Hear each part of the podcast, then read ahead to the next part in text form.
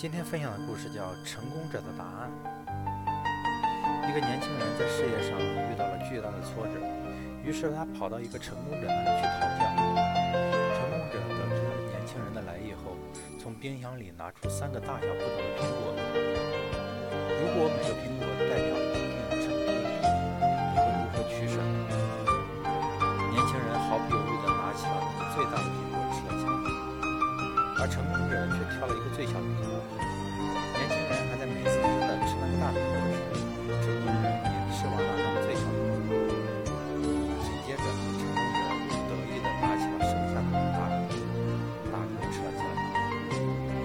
其实，成功者的两个苹果加起来要比年轻人挑的最大的苹果大得多。也就是说，如果每个苹果代表一定程度的利益，那么成功者赢得的利益却比年轻人多得多。年轻人终于明白成功者之所以能够成功的奥秘，他红着脸，非常感激地对成功者说：“谢谢你给我上了一堂非常有意义的哲学课、哲理课，